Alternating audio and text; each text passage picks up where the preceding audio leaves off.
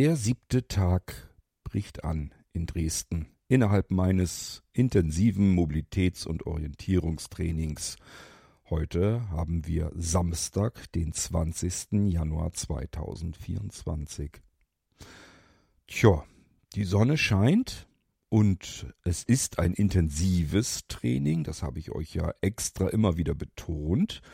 Und intensiv, ja nahezu halsbrecherisch scheint es auch heute zu werden. Denn heute stelle ich mich unter anderem an Straßen und warte so lange, bis maximal viel Straßenverkehr dort ist. Also möglichst viele Autos an mir vorbeirauschen. Und dann, erst dann überquere ich die Straße. Wenn nichts los ist, dann warte ich einfach so lange, bis die Autos fahren. Ja, bin ich denn lebensmüde?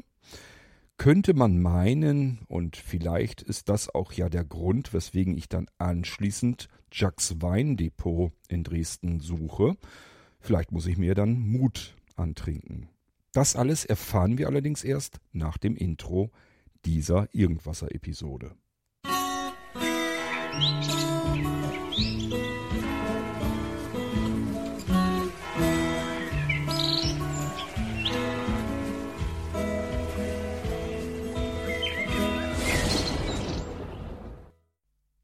Ja, liebe Irgendwasser Lauschenden, das gibt's wirklich. Also für diejenigen unter euch jedenfalls, die noch kein Mobilitätstraining hatten oder keines brauchen, sind ja nicht alle sehbehindert und blind, die hier zuhören. Das gibt es tatsächlich, dass man sich als blinder Mensch an eine Straße stellt, vielmehr an eine Kreuzung, und wartet so lang, bis ganz viele Autos an einem regelrecht vorbeirauschen und sucht sich ganz bestimmte Autos heraus, um dann die Straße zu überqueren. Also man braucht sogar den Straßenverkehr, um Straßen überqueren zu können. Wie das funktionieren kann, das erzähle ich euch dann gleich, wenn es an meine erste Parallelüberquerung geht. Aber das ist nicht alles, denn wir haben an diesem Tag noch viele schöne Momente, denn ich darf bei relativ schönem Wetter in der Winterlandschaft durch das Villenviertel der Neustadt spazieren gehen, eigentlich auf der Suche nach solchen Überquerungsmöglichkeiten, die ich da nicht immer hatte, aber ein paar habe ich schon mitnehmen können. Und wo es nicht funktionierte, na, da machen wir einfach eine Sicherheitsüberquerung. Ich werde euch an der Stelle vielleicht beides nochmal kurz erklären, dann, damit ihr den Unterschied verinnerlichen könnt. Naja, und von dem Villenviertel aus kommen wir dann irgendwann weiter rein in die Neustadt. Und plötzlich geht's los, dass ich mich wieder glaube auszukennen. Die ganze Zeit über habe ich bereits den Navigationsgürtel von Fieldspace um meinen Bauch geschnallt, unter dem Pullover, unter dem Mantel. Man sieht nichts, aber es kann brummen, wenn ich es brummen lassen will. Und ähm, der Gürtel navigiert mich so lala auch dann zu Jacks Weindepot.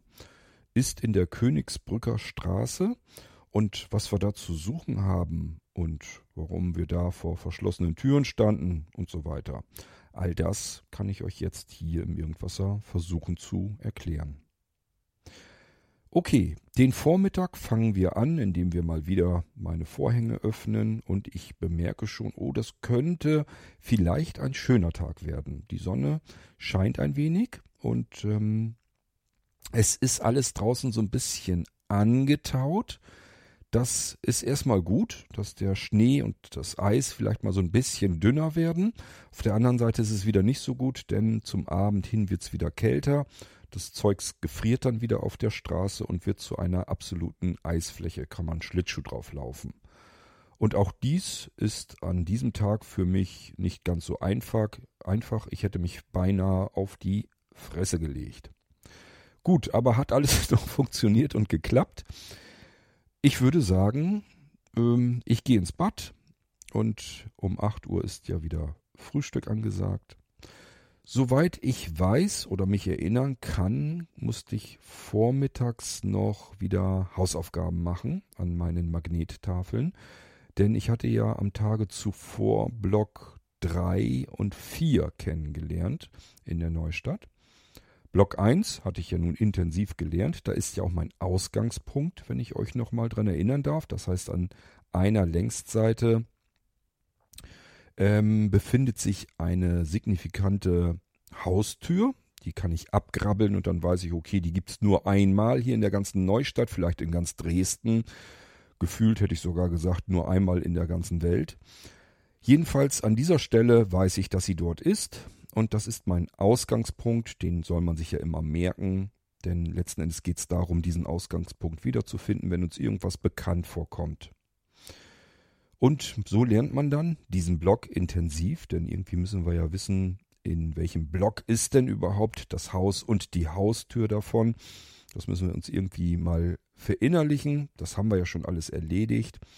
Dann suchen wir uns Block 2, sind da auch ein paar Mal drum herum gegangen, haben uns verinnerlicht, was das Ding alles so Besonderes zu bieten hat, was ich mir gut merken kann.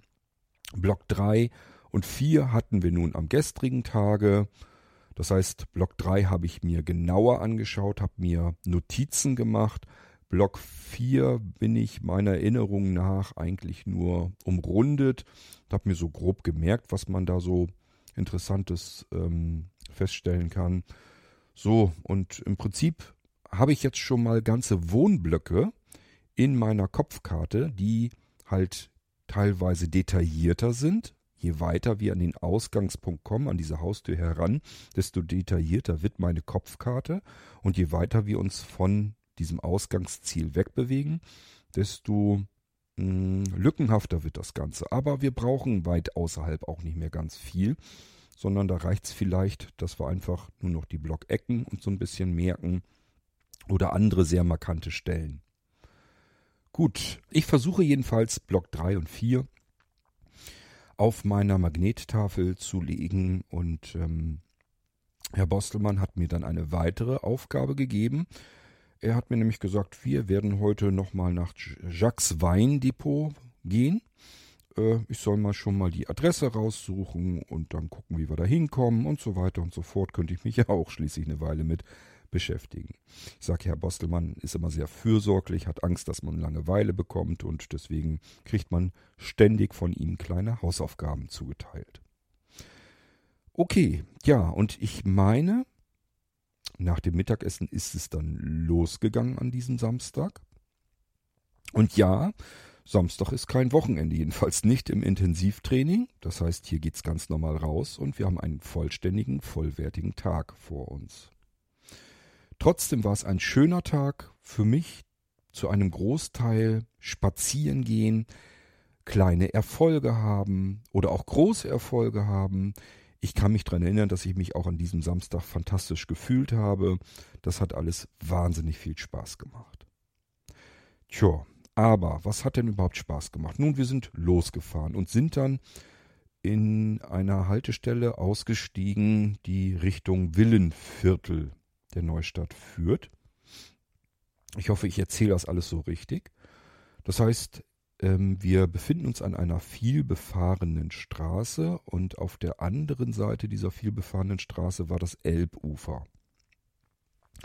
Und wir hatten einen sehr schönen Wintertag und für andere Menschen ist so ein Samstag natürlich schon ein Wochenende. Das heißt, mir kamen zahlreiche Eltern und Kinder mit Schlitten entgegen und die wollten nichts anderes als zu den Elbufern und dort eben Schlitten fahren. Macht ja auch Spaß mit dem Schlitten da sozusagen ähm, das Ufer da runter. Also sicherlich nicht das Ufer, aber da wird wohl genug äh, gewesen sein, wo man ähm, Schlitten fahren konnte. Und die waren eben alle in der, dies, aus diesem Villenvierteln kamen die so raus mit ihren Schlitten, die Kinder, und Richtung Elbufer. War also doch einiges unterwegs und das dauerte ein bisschen. Dann kamen wir an eine Straße heran. Und Herr Bostelmann stellte sich nun hin und hier sollten wir nun nicht drüber gehen, sondern hier geht es jetzt darum, dass wir die Parallelüberquerung lernen. Wenn ich mich richtig erinnere, war auf dem Weg dorthin, dass ich über eine Straße rübergelaufen bin, die ich nicht bemerkt habe rechtzeitig. Das kann passieren. Ist natürlich blöd.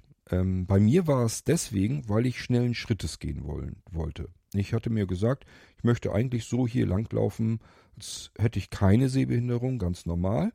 Und das kann man auch. Man muss sich bloß sicher sein, dass man das kann. Und dort an den Stellen, auf die man aufpassen muss, wo man schnell achten muss, da muss man natürlich dann entsprechend auch abbremsen. Das heißt, ich bin einfach zu schnell gelaufen und habe mich meines Weges einfach gefreut, dass ich da so lang gerannt bin. Und äh, deswegen stand ich plötzlich mm, so ein, zwei Meter auf der Straße, auf so einer Seitenstraße, die ich überquert hatte, die ich als Einfahrt registriert habe und deswegen eben weitergelaufen bin.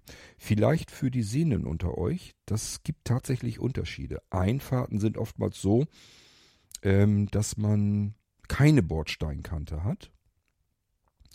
Ähm, das heißt, hier kann es sein, dass tatsächlich der Fußweg der Bürgersteig oder auf was man immer da lang geht, zwar so ein bisschen absinkt. Das ist ein erstes Zeichen dafür, hoppla, hier passiert jetzt irgendwas.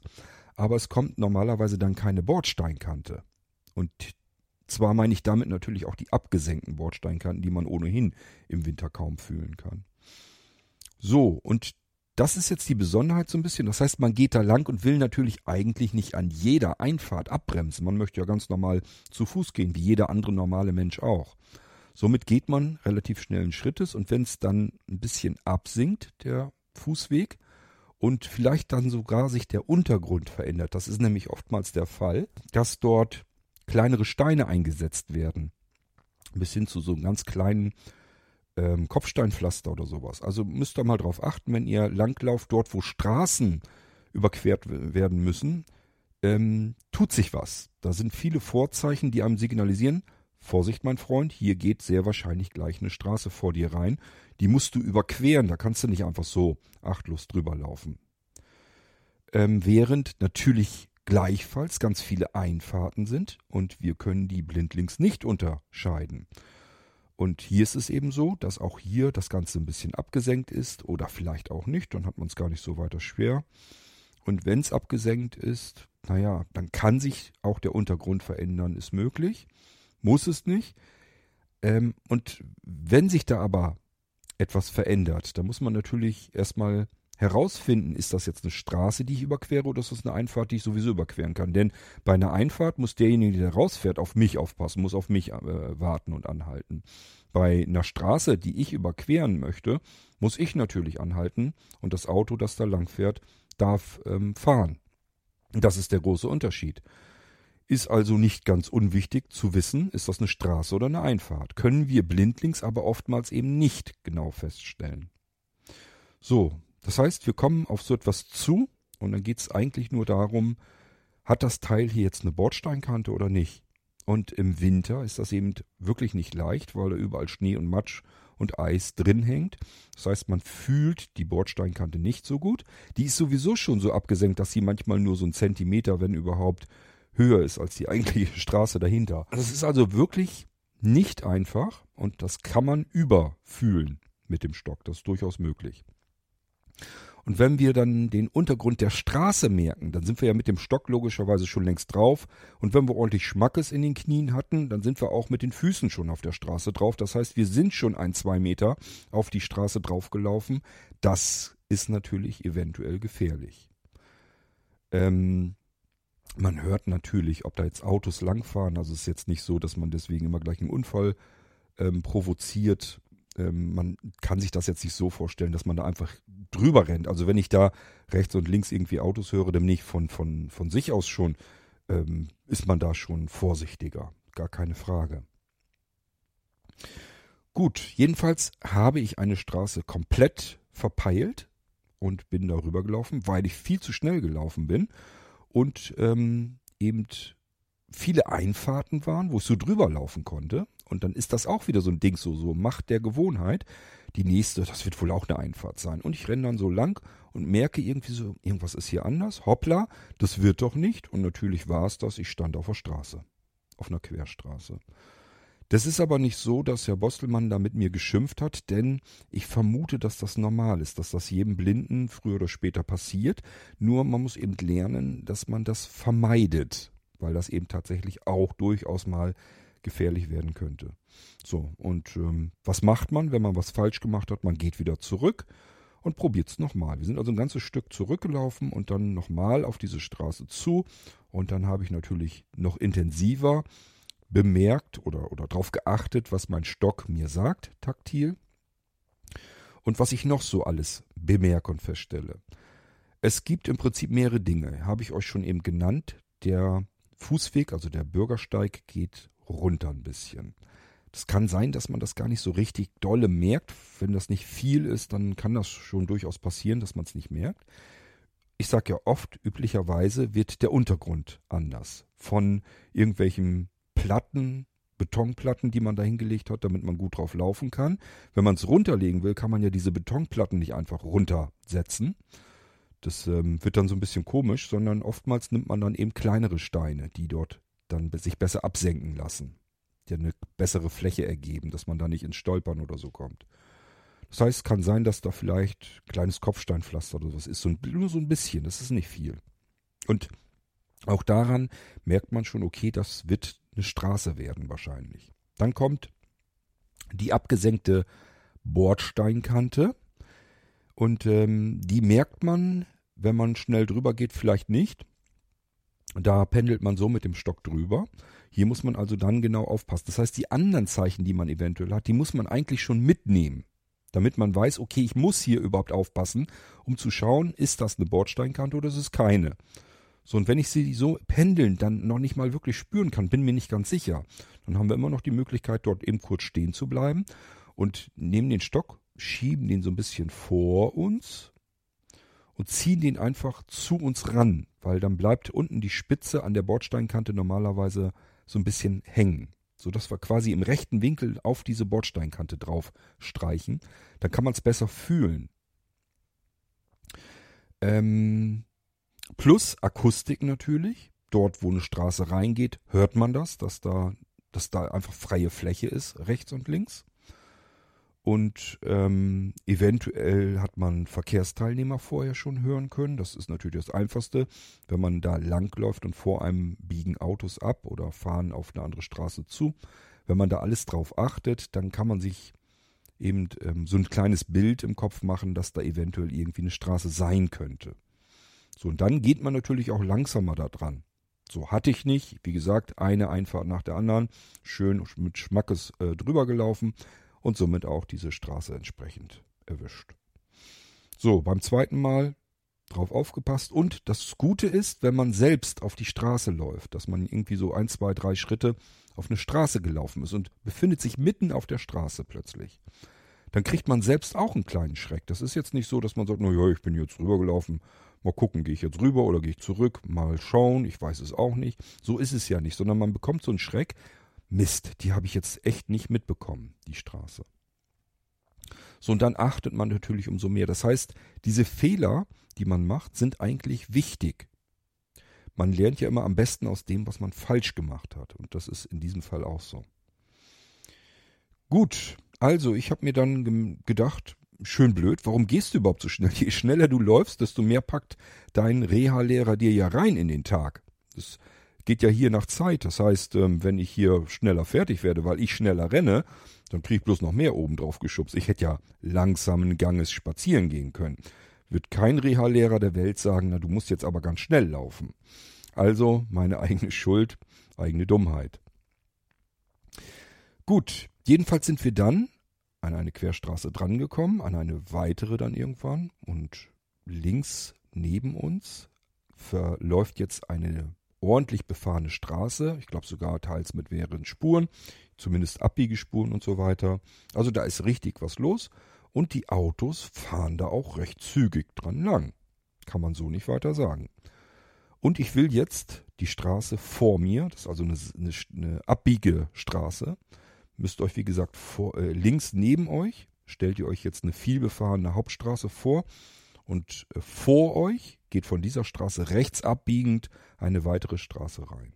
Und die, diese ab, ähm, abknickende Straße, die ist sozusagen vor euch in eurem Fußweg, wo ihr jetzt lang gehen wollt. Und da müsst ihr rüber. Und da haben wir jetzt vielleicht keine Ampel oder zumindest keine Ampel, die wir hören könnten oder irgendwie, keine Ahnung, womit der wir irgendwas anfangen könnten. Es gibt ganz viele ähm, Straßen, wo eben gar keine Ampeln dran sind. Und hier müssen wir ja trotzdem rüberkommen. Wir könnten jetzt natürlich Folgendes tun. Wir gehen jetzt einfach rechts rum, diese abbiegende Straße rein, ein ganzes Stück, und machen eine Sicherheitsüberquerung.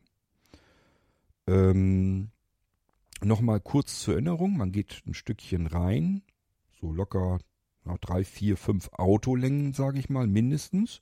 Sucht sich da eine schöne Stelle, wo man dazwischen grätschen kann, wenn da welche parken sollten, also Autos parken sollten. Und dann stellen wir uns erst an die Bordsteinkante mit den Füßen und wedeln mit unserem Stock an der Bordsteinkante so ein bisschen hin und her, damit wir uns ausrichten können. Das heißt, die Bordsteinkante ist einfach im rechten Winkel so, dass wir äh, dort überqueren können, geradeaus rüber, ohne schräg zu laufen. Dafür ist das da. Das machen wir, indem wir mit dem Langstock uns einmal an der Bordsteinkante ausrichten. dann machen wir eine kleine halbrunde Bewegung, relativ klein, um einfach das, was unmittelbar vor unseren Füßen ist, nochmal abzusichern. Könnte ja sein, dass da irgendwas ist, was uns zu Fall bringen könnte oder zum Absturz. Deswegen das sozusagen, wo unser erster Schritt hingehen würde, das müssen wir natürlich irgendwie abtasten. Sicher ist sicher.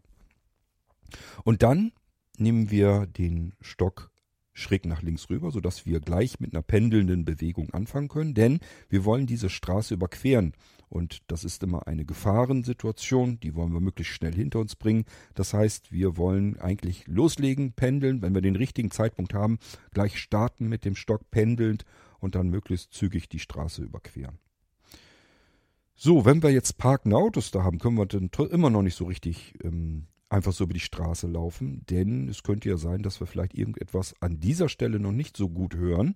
Deswegen bleiben wir jetzt am äußeren Kotflügel des parkenden Autos noch stehen, wo es sozusagen auf die offene Straße geht und wir zwischen den parkenden Autos rauskommen hat sicherlich auch den Vorteil, sollten wir mal etwas falsch machen, haben immer noch die Autos, die da langfahren, die Möglichkeit, uns jetzt wenigstens zu erkennen. Wir laufen hier zwischen parkenden Autos. Wenn wir jetzt einfach schnell ähm, aus diesen parkenden Autos geschossen kämen und da käme mal doch vielleicht ein Fahrradfahrer oder sowas entlang, den wir nicht gehört haben, dann gibt es natürlich trotzdem einen Unfall. Wollen wir nicht, also bleiben wir äh, zwischen den parkenden Autos noch einmal stehen, dort wo wir im Prinzip an die offene Straße rankommen, und lauschen einfach nochmal, ob wir dort etwas hören. So, und wenn es dann leise ist, dann gehen wir rüber. Und hier kann es natürlich passieren, dass wir vor ein parkendes Auto kommen und wir nicht rübergehen können. Wir können nicht über das Auto klettern. Könnten wir vielleicht schon, muss aber ja nicht sein. Und ähm, jetzt müssen wir im Prinzip uns in den Verkehr reindrehen sozusagen. Das heißt, wir müssen uns so rumdrehen, dass die Autos, die auf dieser Seite fahren, uns sehen können. Und zwar mit dem Langstock. Nicht den Rücken zukehren, sondern den Bauch samt Langstock. Es ist üblicherweise so, dass wir uns dort nach rechts rumdrehen und äh, dann sozusagen an diesem parkenden Auto entlang gehen und dann linksrum die nächste Lücke nehmen zwischen zwei parkenden Autos, um dann den Rest der Straße zu überqueren. Da müssen wir noch einmal aufpassen. Kann ja eine Bordsteinkante kommen, kann eine Parkuhr kommen, kann ein Laternenpfahl sein. Dafür haben wir alles unseren Langstock, dass wir da unfallfrei durchkommen. Wenn wir über die Bordsteinkante rüber sind, gehen wir auch den Bürgersteig einmal komplett hindurch an die innere Leitlinie, so dass wir ähm, alle Ruhe haben, uns wieder neu auszurichten, zu orientieren. Denn ähm, es könnten ja dort Passanten gehen, also nicht einfach irgendwo mittendrin stehen bleiben, sondern rübergehen.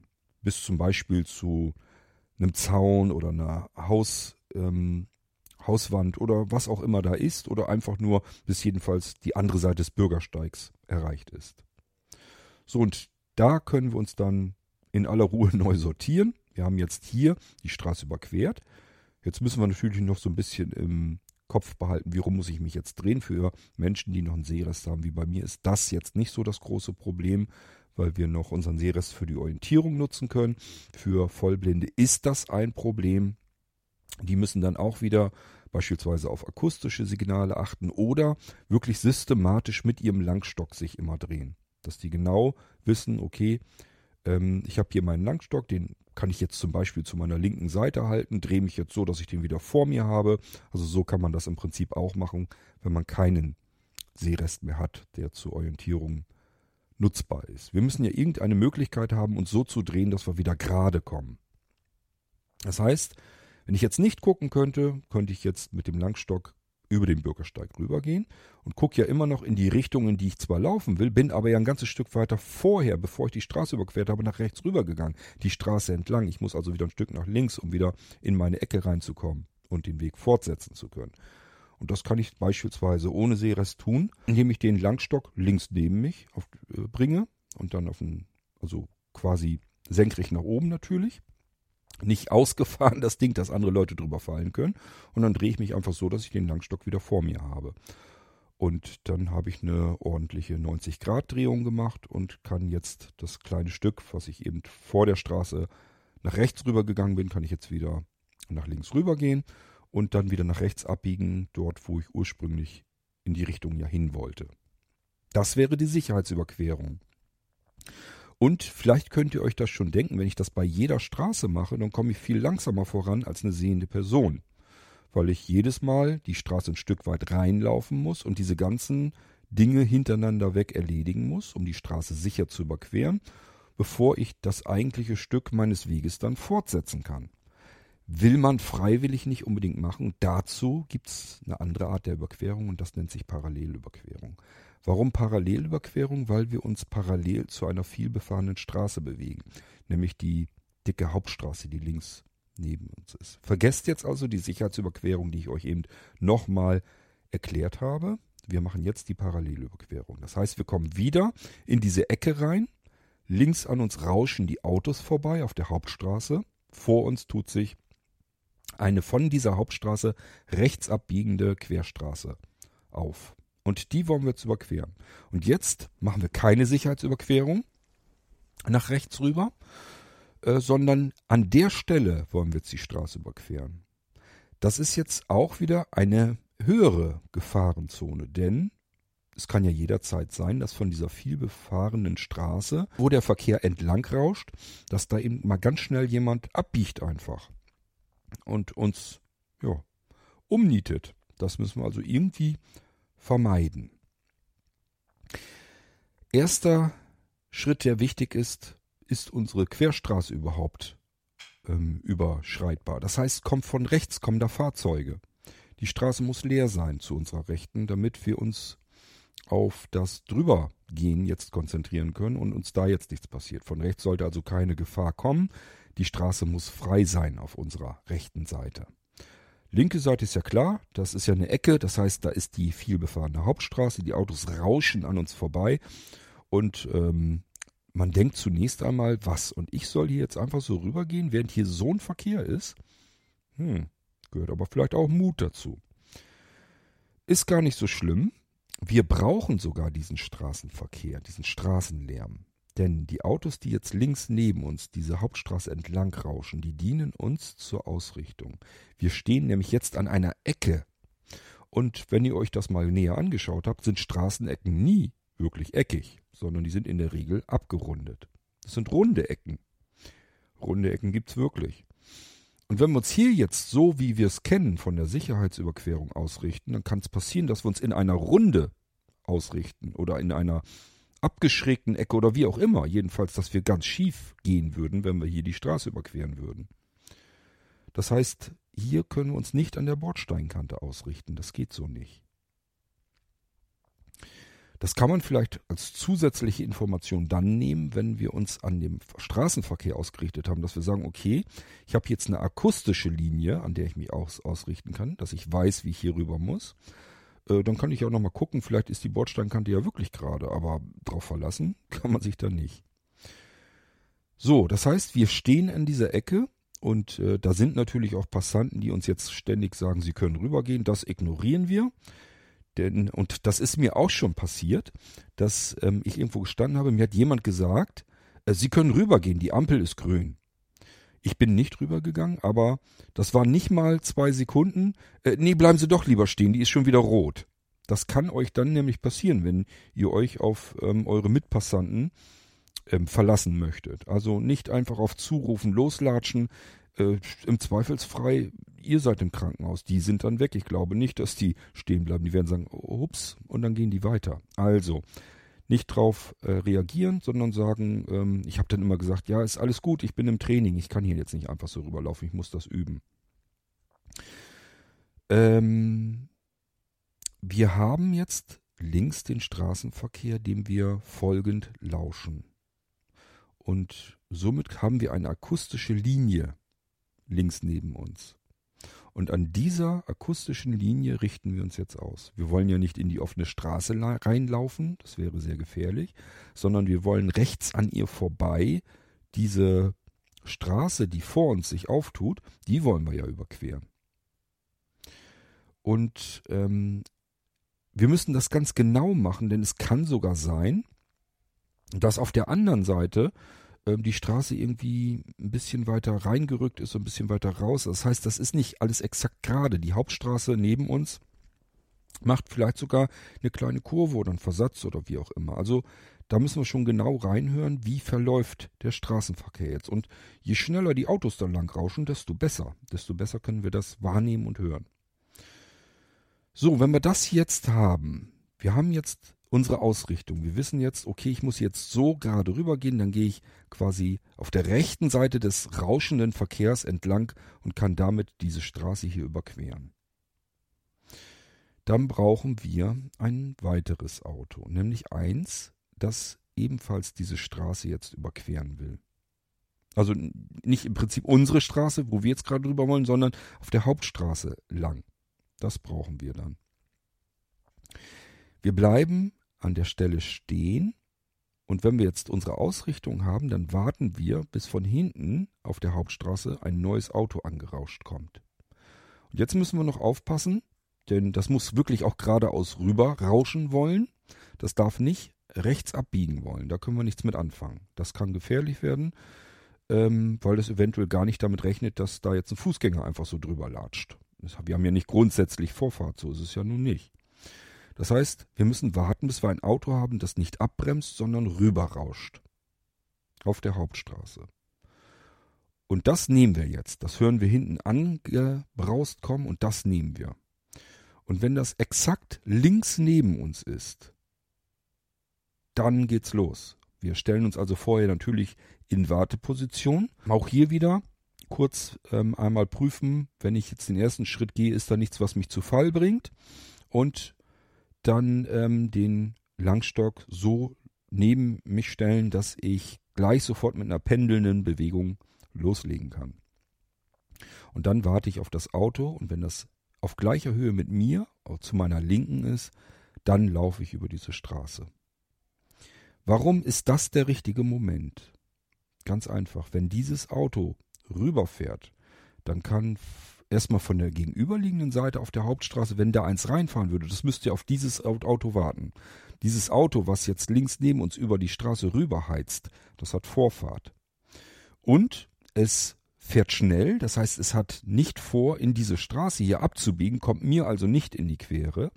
Und noch schöner, falls dahinter ein Auto ist, was hier in meine Querstraße abbiegen möchte, äh, kann es da an dieser Stelle nicht ähm, ein abbiegen, weil dieses schnelle Auto, an dem ich mich jetzt orientiert habe, ähm, ja noch erstmal rüber muss. Und bis das Auto dahinter wieder angesetzt hat und rumbiegt, ähm, also in meine Querstraße rein, bin ich schon ein paar Schritte weiter und habe die Straße schon halb überquert, da kann dann schon nichts mehr passieren. Es hat also viele Vorteile und, das liebe ich ja wie nichts sonst was, es ist einfach logisch. Wenn man sich das genau überlegt, ist es einfach logisch, dass wenn ich genau mit diesem Auto zusammen gemeinsam diese Querstraße hier jetzt überquere, dann ist das der ideale, perfekte Moment, wo mir nichts passieren kann. Wie gesagt, Grundvoraussetzung, von rechts kommt nichts, die Straße muss frei sein.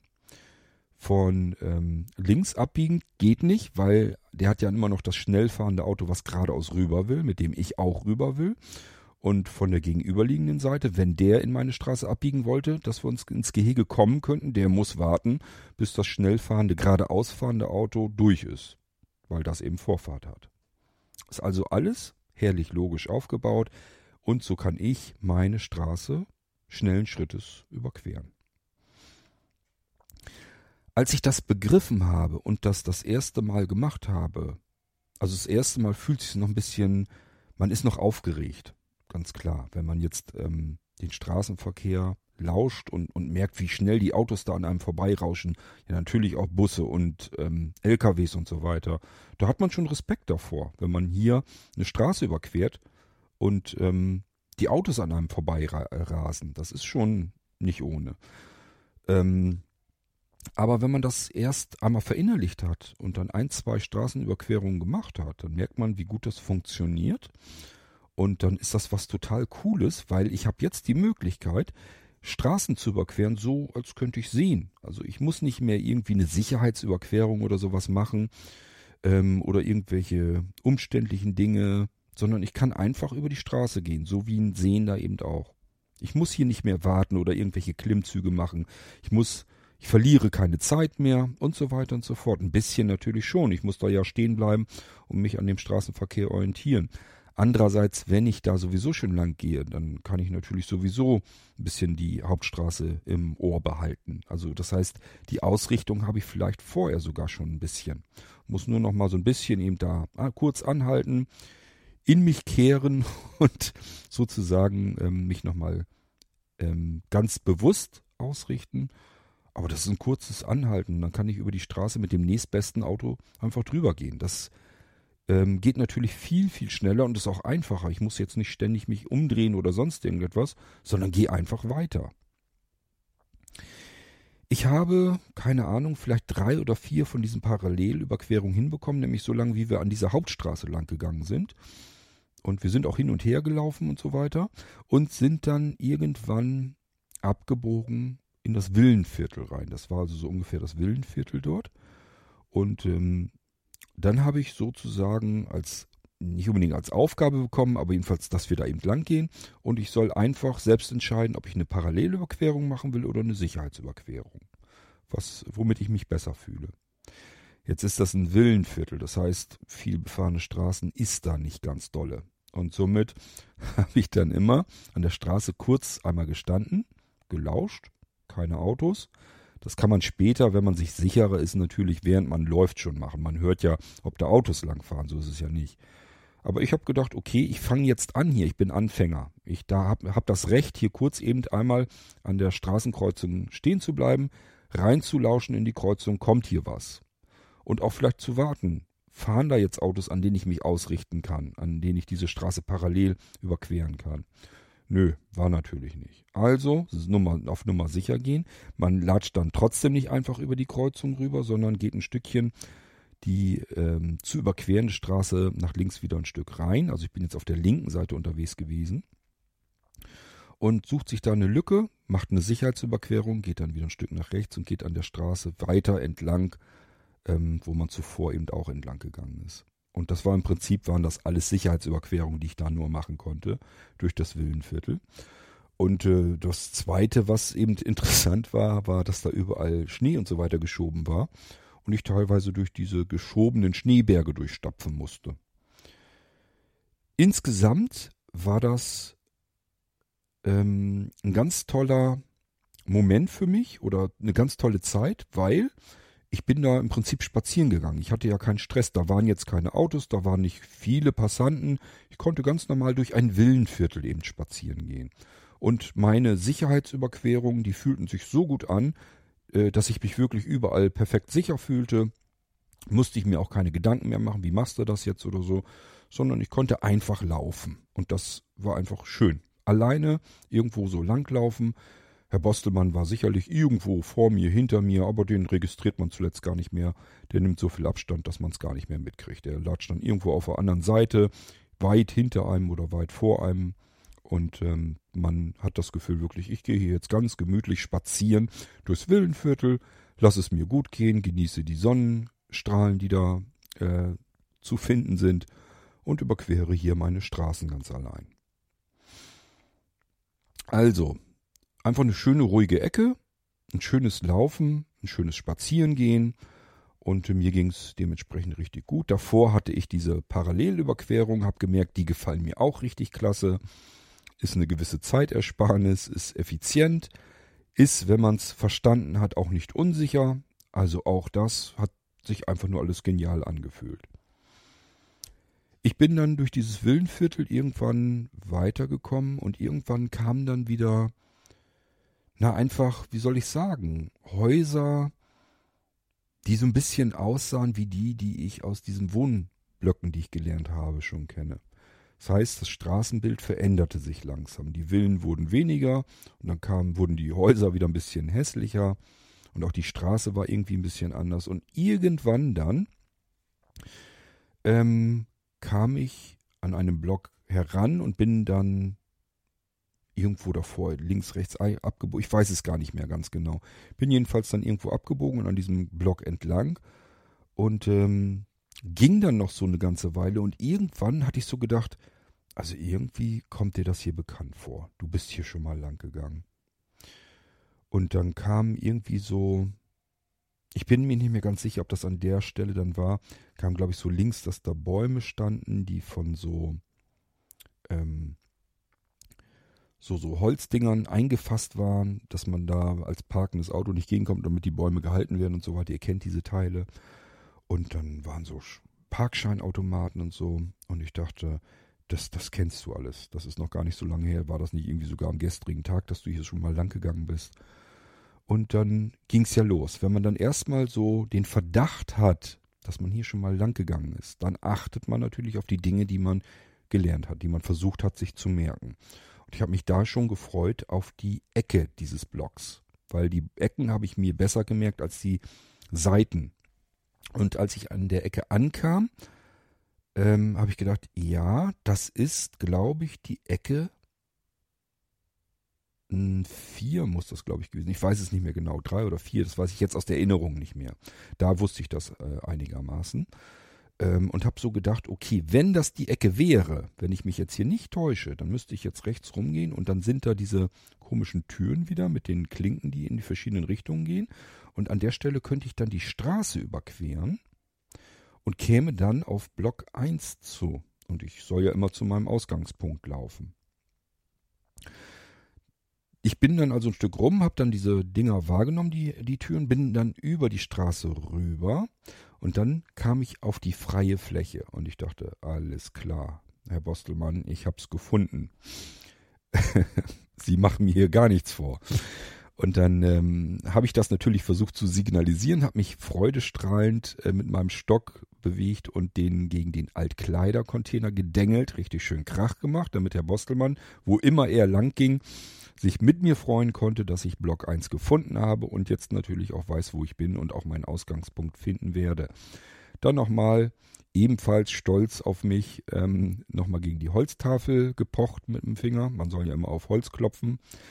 Ja, und dann bin ich einfach diese Ecke umzugegangen und ähm, bin die Häuserwand entlang und irgendwann kam dann ja wieder diese Stelle, wo unten so ein bisschen Kopfsteinpflaster ist, äh, rechts in der Wand ähm, so eine Fläche, die eine andere Akustik gibt. Das ist für mich dann das Zeichen, alles klar, jetzt kannst du in den Drei-Punkt-Modus gehen mit deinem Langstock, um den Eingang nicht zu verpassen.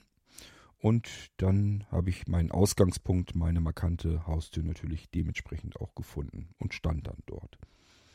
Und ich weiß noch, dass Herr Bostelmann gesagt hat, na, fühlt sich toll an, wenn man das alles allein gefunden hat. Und ähm, ich hatte zu mir nur gesagt, Sie können gar nicht ähm, erahnen, wie gut sich das anfühlt.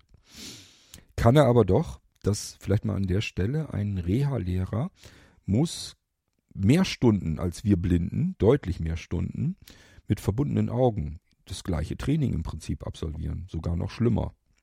Das heißt, die können sich da ganz gut hineinversetzen. Die haben zwar zum Glück im Gegensatz zu uns die Möglichkeit, ähm, ihre Augen später dann wieder ganz normal benutzen zu können, aber sie müssen im Prinzip diese ganzen Dinge, die wir da mitmachen, müssen die auch durchkauen. Und zwar äh, um ein vielfältiges mehr.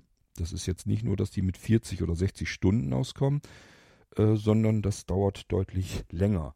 Und dementsprechend kann ich mir das vorstellen, wenn man in dieselbe Situation hineingeschubst wird und ähm, versucht sich das jetzt genauso zu äh, merken und sich daran zu orientieren und hat dann auch diese Erfolge trotzdem, könnte ich mir vorstellen, freut man sich dann eben und kann sich das auch entsprechend vorstellen, sich hineinversetzen, empathisch sein, wenn die Schützlinge dann ebenfalls ihre kleinen Erfolge da feiern können. Gut, tja, dann haben wir da gestanden und ähm, dann sagte Herr Bastelmann, okay, ich hatte ja gesagt, wir wollen ja noch zu Jacques Weindepot. Dann lassen uns mal dahin gehen. Machen Sie mal, ich folge Ihnen. Gut. Jacques Weindepot hatte ich vorher natürlich gesucht. Welche Adresse hat das Ding denn? Und das ist an der Königsbrücker Straße. Und die Königsbrücker Straße, ich bin mir im Moment gerade nicht sicher. Ich glaube, die hatte ich davor schon einmal kennengelernt, als wir eine Ampel überquert haben. Oder war das das erste Mal und dann habe ich die Ampel überquert? Na, ist egal. Jedenfalls Königsbrücker Straße in Dresden eine durchaus auch markante, viel benutzte und äh, bekannte Straße. Und weil das so ist, habe ich uns mal wieder die KI hier reingeholt. Die soll uns mal ruhig etwas über die Königsbrücker Straße erzählen. Die Königsbrücker Straße ist eine der bekanntesten und wichtigsten Straßen in Dresden, Deutschland. Sie ist eine Hauptverkehrsader, die die Innenstadt mit dem Norden der Stadt verbindet und eine Länge von etwa 4,5 Kilometern hat. Die Straße beginnt im Stadtzentrum von Dresden und führt in nördlicher Richtung durch verschiedene Stadtteile, darunter die Neustadt, die äußere Neustadt und Klotzsche. Unterwegs kreuzt sie viele andere wichtige Straßen und Verkehrsknotenpunkte, wie zum Beispiel die St. Petersburger Straße und die B 170. Die Königsbrücker Straße ist bekannt für ihre vielfältige Mischung aus Geschäften, Restaurants, Cafés und Kulturangeboten. Hier gibt es viele Einzelhandelsgeschäfte, Supermärkte, Kinos, Theater und Museen. Auch für Freizeitaktivitäten wie Sport und Erholung ist gesorgt, denn entlang der Straße gibt es mehrere Parks und Grünflächen, Spielplätze und Sportanlagen. Die Geschichte der Königsbrücker Straße reicht zurück bis ins 18. Jahrhundert, als sie als Verbindungsstraße zwischen Dresden und dem nördlich gelegenen Dorf Königsbrück angelegt wurde. Im Laufe der Zeit hat sie sich zu einer wichtigen Verkehrsader und zu einem lebendigen Stadtteil entwickelt, der sowohl von Einheimischen als auch von Touristen geschätzt wird. Ja, auf der Königsbrücker Straße ist eine ganze Menge los, das kann ich durchaus bestätigen. Da kommen wir dann aber noch ein bisschen später dazu in einer anderen Episode, denn die Königsbrücker Straße begegnet uns mindestens noch einmal, wenn nicht sogar noch mehr. So, es ging ja jetzt darum, von meinem Ausgangspunkt zu Jacques Weindepot zu kommen. Und ich habe das sowohl in Voice Vista als Ziel eingetragen, als auch in der Fieldspace App. Ich hatte ja meinen Navigationsgürtel unter meinem Mantel, unter meinem Pullover an und somit habe ich jetzt die Route gestartet, damit dieser Gürtel mich dann jetzt zur Königsbrücker Straße bringen würde. Dort befindet sich Jacques Weindepot. Und das war eigentlich im Prinzip der erste richtige Versuch, mit dem Gürtel alleine zu navigieren. Das andere waren dann so mehr so, ich habe es mitlaufen lassen und hier habe ich, wollte ich mich jetzt auf den Gürtel verlassen ganz gerne. Ähm, ich sag mal so, er hat mich letzten Endes tatsächlich zum Ziel führen können es war mir nicht immer ganz klar und deutlich. Also ich hatte immer das Gefühl, so richtig 100% funktioniert das nicht. Und äh, dieses Gefühl sollte sich nach hinten raus ja immer mehr bestätigen. Und ich hatte auch das Gefühl, dass er immer schlechter navigierte. Also das heißt, dass er immer ungenauer wurde. Bis hin, dass er mich zuletzt wirklich auch ähm, in ganz falsche Richtung führen wollte. Hier an diesem Tag, an diesen, in diesen ersten Versuchen ging es noch so einigermaßen so dass ich mich von dem Gürtel habe leiten lassen und habe da eigentlich schon angefangen mit VoiceOver das Ganze zusätzlich noch zu kontrollieren. Hab also zwischendurch bin ich angehalten, habe mein Smartphone in die Hand genommen und äh, dann noch ähm, immer wieder ausgerichtet Echolot und so weiter, ob ich in die richtige Richtung gehe und so weiter und so fort. Irgendwann kam ich dann an die Königsbrücker Straße dran und ich bin gerade am überlegen, ob das nicht dann schon dieser Moment war. Ich glaube, das war das nämlich, dass ich die Stra eine Straße entlang gegangen bin. Ich weiß nicht mehr genau, welche das war. Und ähm, gefühlt hatte ich so vor, eine andere Straße abzuzweigen und irgendwie ähm, wollte mein Gürtel mich allerdings da nicht rein abbiegen lassen. Also irgendwie, das war irgendwie noch ein ganz komischer Moment. Man hat immer so dieses Gefühl, auf der einen Seite, ähm, mein Bauchgefühl sagt mir, ich müsste hier jetzt beispielsweise abbiegen und der Gürtel will dann lieber noch geradeaus. Wem vertraut man jetzt? Sage ich jetzt, okay, ich habe das Gefühl, ich muss hier eigentlich abbiegen? Oder sage ich, der Gürtel wird schon wissen, was er will. Vielleicht kennt er auch eine gute Abkürzung. Das Problem hatte ich immer wieder eigentlich mit dem Ding. Gut, aber wie gesagt, ähm, es lag in erster Linie daran, dass mein Gürtel nicht richtig kalibriert war. Das heißt, der hat einfach den Kompass nicht richtig genommen. Und wenn dann Norden nicht Norden ist, dann geht der Gürtel halt auch ein bisschen zum Mond. Das war mein Problem. Das habe ich viel, viel später, da war das Training längst beendet, habe ich dann meinen Gürtel selbst kalibriert und äh, dann nochmal kontrolliert mit dem Kompass im iPhone. Und dann kann man sicher sein, dass der Gürtel dann auch vernünftig funktioniert. Jetzt weiß ich das alles. Ich würde heute, würde ich gar nicht mehr äh, darauf achten, also ich habe das Signal, dieses Warnsignal, dass der Gürtelkompass nicht richtig geht, äh, dass der nicht exakt funktioniert, dann kriegt man so ein Signal in die Rippen, sage ich mal. Das habe ich deaktiviert. Ich mache das anders. Wenn ich ähm, eine Strecke vor mir habe, dann drücke ich schnell die Taste des Kompass bei meinem Gürtel und stelle mich so hin, dass ich Richtung Norden gucke. Dann nehme ich mein Smartphone aus, äh, meinem aus meiner Tasche und äh, starte den Kompass und kontrolliere einfach, gucke ich denn wirklich in die Richtung. Also wirklich in den Norden. Und wenn beide übereinstimmt sind, das Smartphone sagt mir, ich gucke Richtung Norden und mein Gürtel vibriert vor meinem Bauchnabel, dann laufe ich los. Dann habe ich das Gefühl, alles funktioniert. Jetzt kann ich mich mit dem Ding wirklich auch navigieren lassen. Das ist für mich viel mehr wert als dieses dämliche dreimal vibrieren, dein Kompass geht nicht ganz genau. Weil ganz genau kann eben bei dem Ding schon heißen, es geht so ein Millimeter daneben. Das ist zwar auch nicht schön, aber lässt sich vielleicht auch nicht genauer dann machen. Ich kann ja nicht jedes Mal, bevor ich loslaufe, den Gürtel erst kalibrieren. Das geht ja nicht. Und äh, wenn das so einigermaßen gut stimmt, wenn ich sage, das ist so ziemlich exakt, das ist okay, dann laufe ich eben los. Und dann brauche ich dieses dreimal vibrieren nicht. Das bringt mich persönlich eigentlich eher aus dem Tritt, weil dann vibriert das dreimal an den, an den Seiten und dann muss ich immer erst wieder warten extra. Wo vibriert er denn dazwischen jetzt, damit ich die Richtung dann wieder habe? Ich werde das Fieldspace auch noch sagen, dass man das Signal irgendwie ganz abschalten können sollte, das kann man abschalten in den Einstellungen. Das Problem ist nur jedes Mal, wenn ich dann eine Navigation starte, kriege ich eine Meldung, die ich dann extra auch noch wieder bestätigen muss in der App, dass die sagt, äh, geh in die Einstellung und aktiviere das wieder. Das ist sonst zu gefährlich. Ja, das weiß ich, dass es gefährlich ist, spielt aber keine Rolle. Ich habe es eh abgeglichen mit dem Smartphone. Ich brauche dein Warnsignal nicht, dass dein Kompass nicht 100% exakt ist. Weil wenn ich danach gehe, dann habe ich dieses Vibrieren, dieses dreimal Vibrieren, das habe ich selbst, wenn ich den Gürtel gar nicht anhabe, wenn ich den irgendwo nur hinlege. Also im Prinzip bei mir vibriert das fast immer dreimal. Und das nervt dann einfach nur und bringt mich auch aus dem Tritt.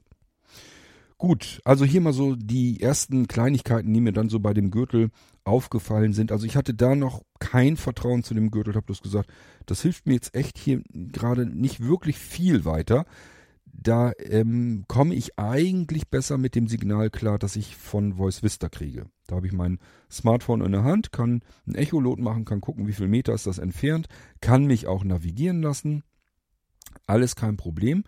Und ähm, ich habe hier jetzt im Prinzip beides verwendet, Voice Vista, zwischendurch immer wieder kontrolliert und den Gürtel navigieren lassen. Beides zusammen war für mich okay und wir kamen dann auch an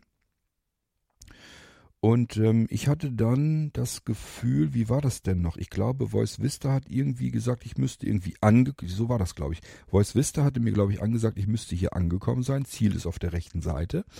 Und der Gürtel wollte mich noch weiterleiten. Und so bin ich geradeaus weitergegangen.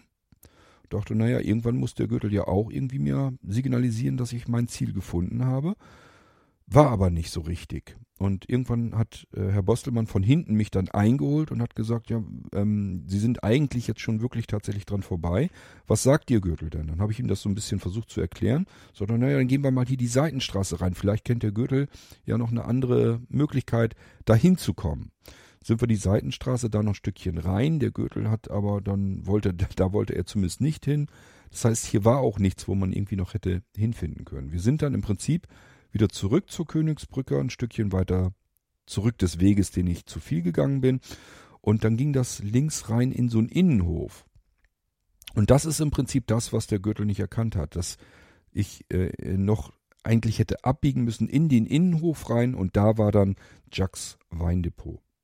Ich hatte tatsächlich hier erst versucht, mit der KI euch noch eine Info für Jacks Weindepot zu machen, aber das klingt eigentlich eher wie ein Werbejingle. Man kriegt halt alle möglichen Weine, kann dort auch äh, Verkostungen mitmachen. Es gibt Zubehör wie Dekanter, äh, Korkenzieher und alles Mögliche. Also ähm, Gläser, glaube ich sogar. Äh, das ist im Prinzip das, was die KI mir gesagt hat. Da habe ich gesagt, du kannst auch darauf verzichten. Das waren jetzt keine wirklichen echten Informationen. Und ähm, das Problem an der ganzen Sache war, dass Jacques Weindepot geschlossen hatte. Die Tür war dicht. Nun gut, es war Samstag und samstags machen die ein bisschen früher zu. Und äh, dafür waren wir einfach einen kleinen Tacken zu spät hier angekommen. Und somit äh, mussten wir unverrichteter Dinge wieder abziehen. Jetzt ging es natürlich darum, ich habe ja so viel dann mitgekriegt, dass Herr Bostelmann eine Flasche Wein brauchte als Geschenk. Deswegen wollten wir da nämlich hin. Kann man natürlich prima auch als Übungsziel nehmen, aber es ist ja immer gut, wenn ein Ziel wirklich ein Ziel ist, dass man auch was Praktikables hat. Und wenn er da jetzt was brauchte, umso besser, dann geht man nicht so völlig grundlos irgendwo hin. Gut, aber wie gesagt, hier mussten wir unerledigter Dinge wieder abziehen. Dann haben wir noch einen anderen Weinhändler gefunden.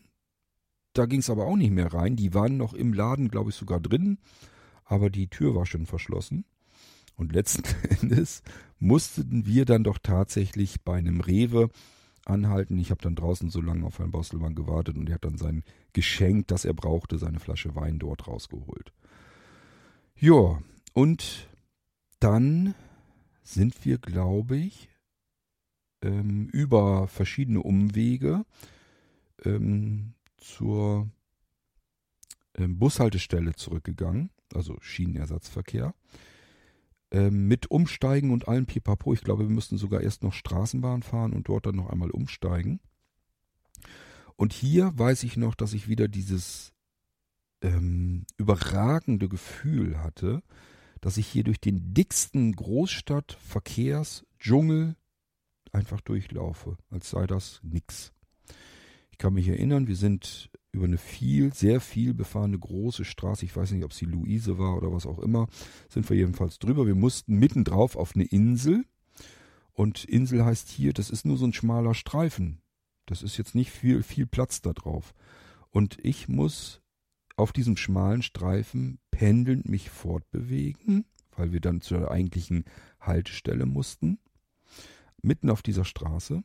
Und ähm, Straßenbahn kam da natürlich auch an, die Leute sind ausgestiegen, mir kamen gefühlt hunderte Menschen entgegen, ein Strom von Menschen kam mir entgegen, ein anderer Strom war von äh, war hinter mir und wollte mich sozusagen teilweise überholen oder hinter mir hergehen. Links mehrere Spuren Straßenverkehr, rechts mehrere Spuren Straßenverkehr, Straßenbahnen bimmelten da auch noch lang, LKWs, Busse knallten an mir vorbei. Also normalerweise eine Situation, ähm, bei der ich auch zu sehenden Zeiten mich einfach nur sau unwohl gefühlt hätte, Stress und Alarmbereitschaft pur und ich hätte gesagt, warum tue ich mir das an? So wäre es normalerweise gewesen. Ich hingegen pendelte hier jetzt einfach so lang auf meinem schmalen Streifen mitten auf der Straße, dieser vielbefahrenen Straße, während der Verkehr an mir vorbeiknisterte und die Leute mir entgegenströmten und ich habe das gedacht, naja, ich muss ja jetzt auf die Leute nicht aufpassen, die müssen auf mich aufpassen, ich sehe sie ja nicht. Und sozusagen bin ich da relativ relaxed und gechillt einfach auf diesem Streifen lang gegangen und habe mich selbst über mich gewundert, wie das überhaupt passieren kann. Das ist nun wirklich keine angenehme Situation, wo man sich gerade wohlfühlen kann. Ich fühlte mich wohl und ich habe keine Ahnung, wodurch das kam. Aber das sind so die Dinge, ähm, wenn man solch ein Mobilitätstraining macht, das sind dann die Stellen, die man sich vorher hat überhaupt nicht vorstellen können, dass man das jemals schaffen könnte. wenn man das das erste Mal erlebt, dass man hier jetzt relativ relaxed und gechillt einfach so lang geht und sich sagt, okay, irgendwann kommt gleich meine Haltestelle, die höre ich. Straßenbahnhaltestellen, die haben immer so ein kleines Wartehäuschen, Wetterhäuschen sozusagen, sind Glasscheiben und so weiter drin. Das hört man akustisch sofort, wenn man da langkommt. Und ähm, nach einer Weile weiß man sogar, okay, wenn du noch ein Stückchen weiter gehst, so ein paar Meter, dann kommst du sogar noch besser in die Straßenbahn rein, weil die ihr ein Stück weiter vorne hält als weiter hinten und, und, und.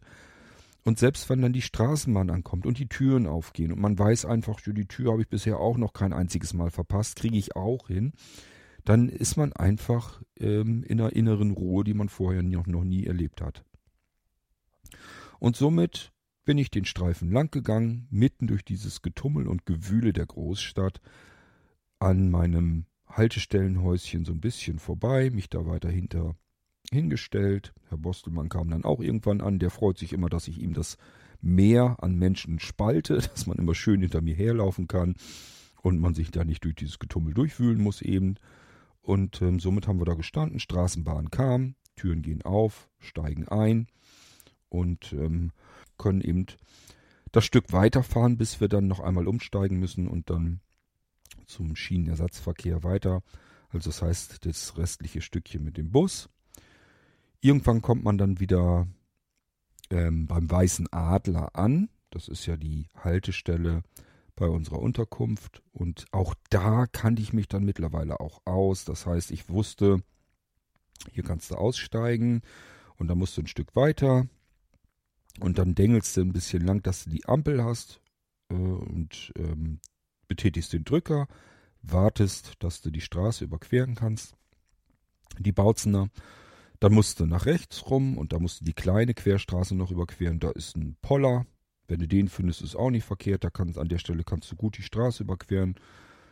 Und ähm, dann kommt man sozusagen direkt an das Grundstück heran, an, das, an die Schmalseite des Grundstücks, auf dem die Unterkunft ist. Und ich bin dann immer gerne rechts herum, noch an der Bautzener entlang, durch die Bushaltestelle dort und an den verschiedenen Zugängen vorbei, bis ich dann ganz hinten links wieder meinen Eingang hatte, wo ich die Steintreppe hochgehen konnte. Und Herr Bostelmann hat immer den Parkplatz bevorzugt, einfach weil es wahrscheinlich der kürzeste Weg ist. Aber ich sage ja, ich mag einfach gerne meine Treppe. Warum auch immer. Was ich noch sagen kann, Eis. Überall Eis. Richtig fiese, rutschige Eisflächen und da ist man wirklich entlang geschlittert. Also hier konnte man nicht mehr ganz normal gehen.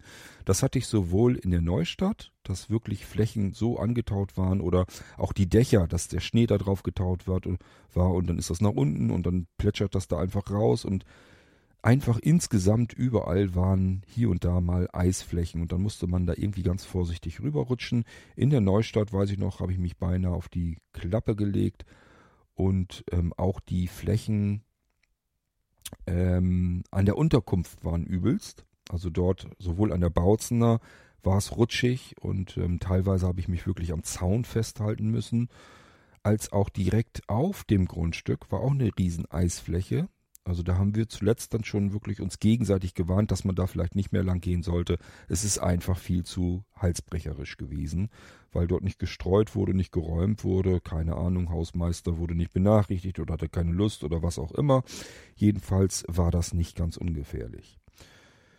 Ja, und somit gehe ich meine Steintreppe hoch, gehe schräg nach links rüber, bis ich mit meinem Stock an der Hauswand entlang dengel dann gehe ich noch ein Stück weiter links rum und dann nach einmal rechts rum und dann stehe ich vor der Eingangstüre unserer Unterkunft und kann dann nach oben latschen.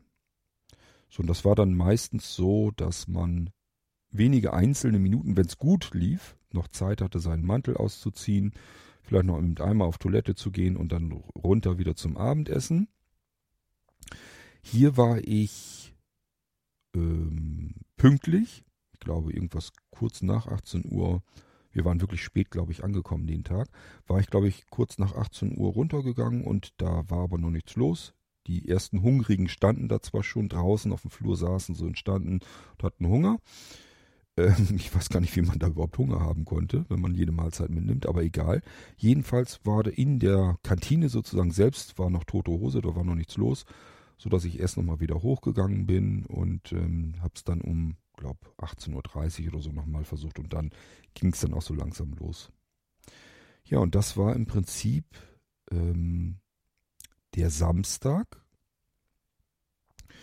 Natürlich dann entsprechend wieder mit der, mit der Abendunterhaltung sozusagen. Das heißt, man konnte in den Aufenthaltsraum, ich glaube am Samstag war ich auch oben, ich weiß es gar nicht mehr. Also es gab Tage, da bin ich unten geblieben und es gab Tage, da bin ich mit hochgegangen. Also war unterschiedlich bei mir. Je nachdem, was ich noch vorhatte und ähm, wie fertig ich war. Gut.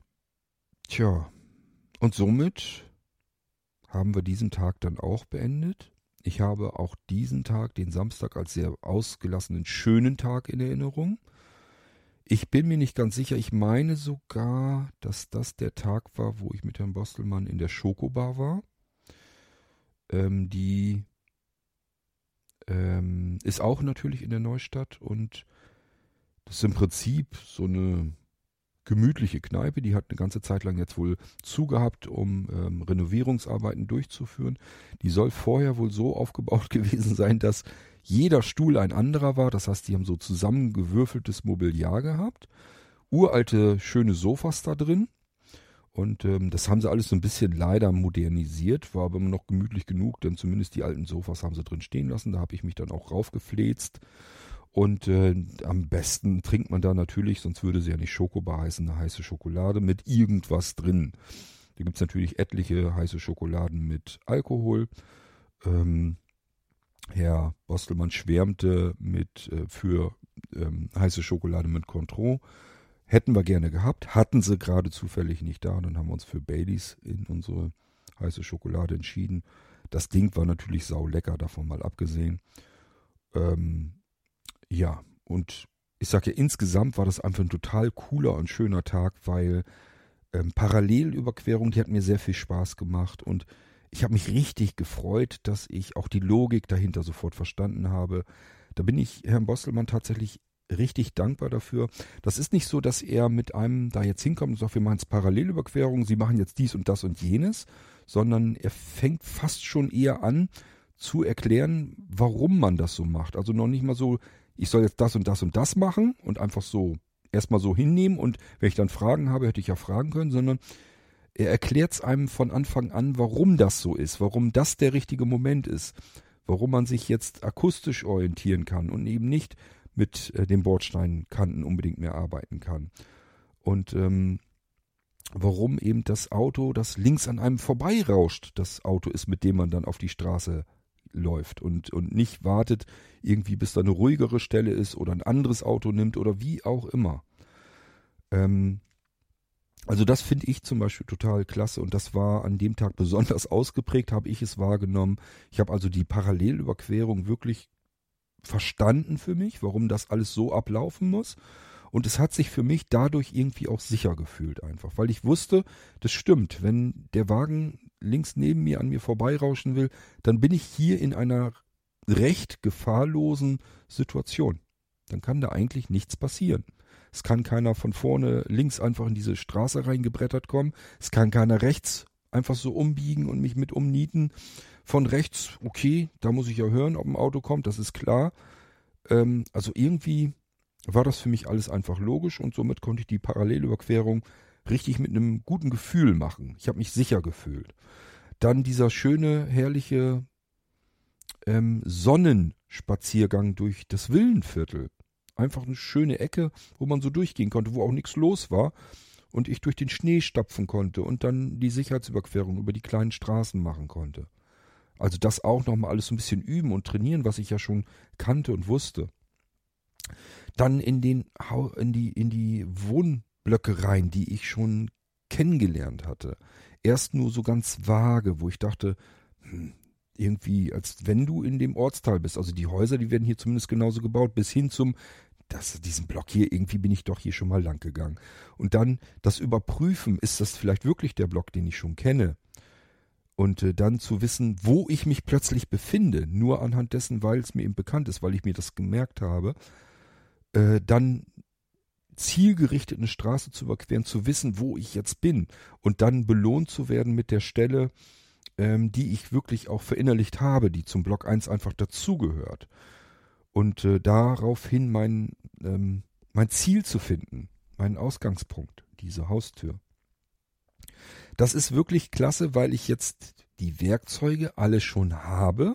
Mittlerweile es hat sich alles langsam aber sicher komplettiert, damit ich mich durch die Stadt autark bewegen kann und das finden kann, was ich finden will. Und all das habe ich mir im Laufe der vorangegangenen Tage ja nach und nach erarbeitet. Das heißt, hier konnte ich zum ersten Mal so richtig gefühlt alles einsetzen, was ich zuvor gelernt habe. Plus, ich habe so mal in die Technik reinschnuppern können, mit dem Navigationsgürtel ein bisschen rumprobieren können, mit Voice Vista, denn das ist ja mein Ziel gewesen, dass ich irgendwann mich bewegen kann in unbekannter Umgebung, äh, aber natürlich auch mit technischen Hilfsmitteln.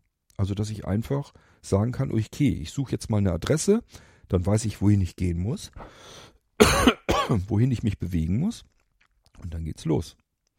Und das war hier so der erste Tag, wo ich das Gefühl hatte, ich kann das jetzt mal umsetzen und ausprobieren, was ich gelernt habe. Ich bin jetzt einigermaßen komplett an Werkzeugen und kann mich hier autark bewegen. Und dann diese kleinen Zwischenerfolge dazwischen. Dann könnt ihr euch vielleicht vorstellen, warum sich dieser Tag für mich so genial anfühlte. Plus, grüner Abschluss dann noch, dieses ähm, Ding, dass ich mich durch den dicksten Verkehr gewühlt habe und es kein Gewühle war, sondern sich anfühlt, als würde ich da spazieren gehen, was ich vorher für absolut unmöglich gehalten habe. Vielleicht noch erwähnen sollte ich, dass wir an diesem Tag, kann ich mich erinnern, noch jede Menge verschiedenste Ampeln kennengelernt haben. Äh, das heißt, ähm, Herr Bostelmann ist mit mir auch viel noch überall lang gegangen, wo noch verschiedene Ampeln waren. Luisenstraße, Königsbrücker Straße und so weiter und so fort. Ähm, und da habe ich so zum ersten Mal verinnerlicht, dass eine Ampel eben nicht eine Ampel ist, sondern dass es, ich weiß nicht, wie viele verschiedene es gibt. Und ich merke jetzt, also lange Zeit nach dem Training, wo ich allein unterwegs bin, dass es noch viel mehr Ampeln gibt, die ich da in Dresden gar nicht alle kennengelernt habe. Also es ist echt irre, wie viele verschiedene Ampeln es gibt und wie unterschiedlich diese Mistdinger sich verhalten, insofern, ob sie uns Blinde irgendwie mitnehmen oder nicht, ob sie uns nutzbar sind oder nicht. Das ist alles so unterschiedlich, das ist kaum zu glauben. Und ich war ganz froh, dass ich da so fürchterlich viele Ampeln kennengelernt habe und das sollten auch in den Tagen danach noch welche folgen. Ja, aber da kommen wir dann dazu, wenn ich die nächsten Episoden in den nächsten Dresdner Tagen dann hier im Irgendwasser aufnehme. Wir haben also einen wunderschönen Samstag hinter uns gebracht. Und ähm, an diesem Samstag wusste ich nun definitiv, meine Mitschülerin ist, hat abgebrochen, ist, äh, glaube ich, den Tag auch schon nach Hause gefahren. Ich weiß es gar nicht mehr ganz genau, ob es Samstag oder Sonntag war. Jedenfalls, der Abbruch war definitiv. Und ähm, ich wusste, an diesem Tag, die nächste Woche, die wird happig. Weil ich die Stunden jetzt mitmachen darf. Ich darf ja nicht, muss sagen, ich wollte es ja so haben. Ich war ja froh, dass ich das gekriegt habe dass ich diese Stunden mitmachen darf, die normalerweise meiner Mitschülerin gehören würden. Und ähm, dieses Intensivtraining jetzt die erste Woche war und diese erste Woche es sich es doch erheblich in sich hatte schon für mich. Und ich wusste einfach, es wird nicht besser, sondern das wird noch viel härter nächste Woche. Ich wusste nicht, was da auf mich zukommt, aber ich wusste, da kommt einiges auf mich zu. Aber ich habe mich trotzdem auf alles gefreut, weil wie gesagt, ich war nicht hier in Dresden, um Urlaub zu machen, sondern ich wollte mich mobil fit bekommen in einer Großstadt. Und ähm, ich habe das gedacht, naja, je mehr, desto besser. Und ähm, ich mache hier jetzt alles mit, was ich irgendwie körperlich und geistig hinbekommen kann. So, und Herr Bostelmann hatte auch Spaß daran. Ich vermute das jedenfalls schon. Es fühlte sich für mich so an. Ich gehe mal davon aus, dass auch ein Reha-Lehrer, der seinen Beruf als Berufung sieht, dass dem das einfach deutlich mehr Spaß macht, wenn er merkt, dass sein Schüler das ähm, mitmachen will, dass der alles aufsaugen will und einfach Lust dazu hat, das alles zu machen, was wir hier jetzt lernen und das umsetzen will. Ich denke mal schon, dass das auch für Reha-Lehrer einfach ein viel schöneres Arbeiten ist. Und ähm, dadurch, dass wir jetzt einfach mehr Zeit hatten, dadurch, dass die Mitschülerin ausgefallen war, hatten wir insgesamt den ganzen Tag über verteilt mehr Zeit. Und somit konnte man dieses stramme Programm ähm, über den Tag natürlich so ein bisschen mehr verteilen. Das heißt, es gab jetzt einfach mehr ähm, angenehme Ziele, dass wir uns immer irgendwas gesucht haben, wo wir mal eben eine Tasse Kaffee trinken konnten, ein Stück Kuchen dazu essen oder was auch immer. Das heißt, das wurde alles, auf der einen Seite kam viel mehr auf mich zu in der dann folgenden Woche. Wir haben viel mehr in den Tag reinstecken können und viel mehr machen können, aber es ist eben auch nicht so so knall auf Fall gewesen, so dass man das Gefühl hatte, ich muss jetzt nur ackern wie blöde, sondern es fühlte sich noch mehr so ein bisschen an wie einfach ein bisschen entspannter trotz allem. Intensiver, trotzdem entspannter. Ich kann das schlecht beschreiben, vielleicht könnt ihr euch das vorstellen. Der Tag hatte natürlich letzten Endes viel mehr drin für mich, aber es ist eben nicht komprimiert auf die Stunden, die man hatte, weil man sich teilen musste, sondern es kam jetzt nicht mehr so auf die Zeit gravierend an. Wir hatten einfach mehr Zeit, alles zu machen. Ja, und das war im Prinzip jetzt der Samstag und nicht, dass ihr denkt, ich habe Sonntag ähm, frei gehabt sondern wir haben Sonntag uns auch was vorgenommen. Wir haben frei gehabt, also wir mussten nichts. Sonntag war Freizeit. Aber ähm, es wurde eben etwas angeboten, wollen wir das und das, würden wir dann zusammen alle machen können. Wer mit möchte, kann gerne mitkommen. Und natürlich habe ich das auch angenommen. Ursprünglich hatte ich vor, mich mit jemandem in Dresden zu treffen. Ähm, eine Frau, die mich da besuchen wollte eigentlich an dem äh, Wochenende, dass wir dann am Sonntag ähm, uns Dresden hätten anschauen können. Und ich habe bloß gedacht, es ist eigentlich viel schöner und besser, wenn ich in der Gruppe bleibe und man noch dies und das vielleicht lernen kann dabei. Und äh, deswegen hatte ich das dann abgesagt und hatte dann gesagt, natürlich komme ich morgen mit. Und ähm, am Sonntag ging es dann eben, eben ins japanische Palais. Aber was wir da so erlebt haben, naja, das erzähle ich euch dann sicherlich in der nächsten Episode im Irgendwasser, wenn es um den Sonntag geht, um den achten Tag meines intensiven Mobilitäts- und Orientierungstrainings, was mittlerweile dann ein extremes Training wurde.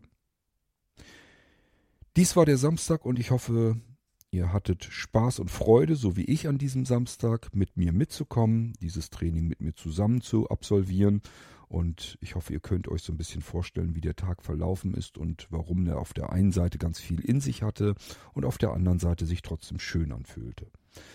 Wir hören uns wieder im nächsten Irgendwasser. Wahrscheinlich so wie bisher jetzt, dass wir nicht gleich den nächsten Tag hier rein donnern, sondern eine kleine Zwischenfolge machen.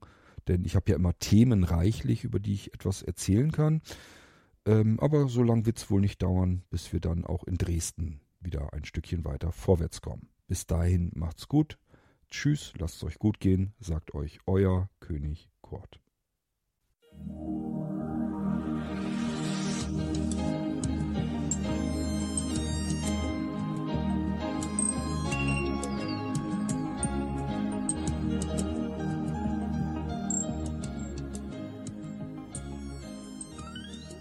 Du hörtest eine Audioproduktion von Blinzeln Media, zu finden im Internet auf www.blindzellen.org. Blinzeln schreibt man in unserem Fall immer mit einem D in der Mitte. Wenn du uns gerne kontaktieren möchtest, so geht das einerseits per E-Mail an podcast.blindzellen.org oder du verwendest dafür unser Kontaktformular auf unserer Homepage direkt zu finden unter kontakt.blindzellen.org. Wenn du uns einen Audiobeitrag für die Sendung zukommen lassen möchtest, dann benutze doch hierfür am einfachsten unseren Podcast Anrufbeantworter. Den erreichst du im deutschen Festnetz unter der Telefonnummer 05165 439 461. Und wenn du aus dem Ausland anrufst, dann ersetze einfach die vorangegangene 0 gegen die Ländervorwahl für Deutschland. Das ist die 0049. Wir freuen uns über Lob, Kritik, eine Rezension oder Bewertung unserer Audioproduktion dort, wo du sie gehört hast. Konnten wir dich hiermit gut unterhalten und informieren? Du findest bei Blinzeln zahlreiche weitere Audioproduktionen aus allen Bereichen und zu allen Themen. Entweder bei uns auf der Homepage www.blinzeln.org oder dort, wo es Podcasts gibt.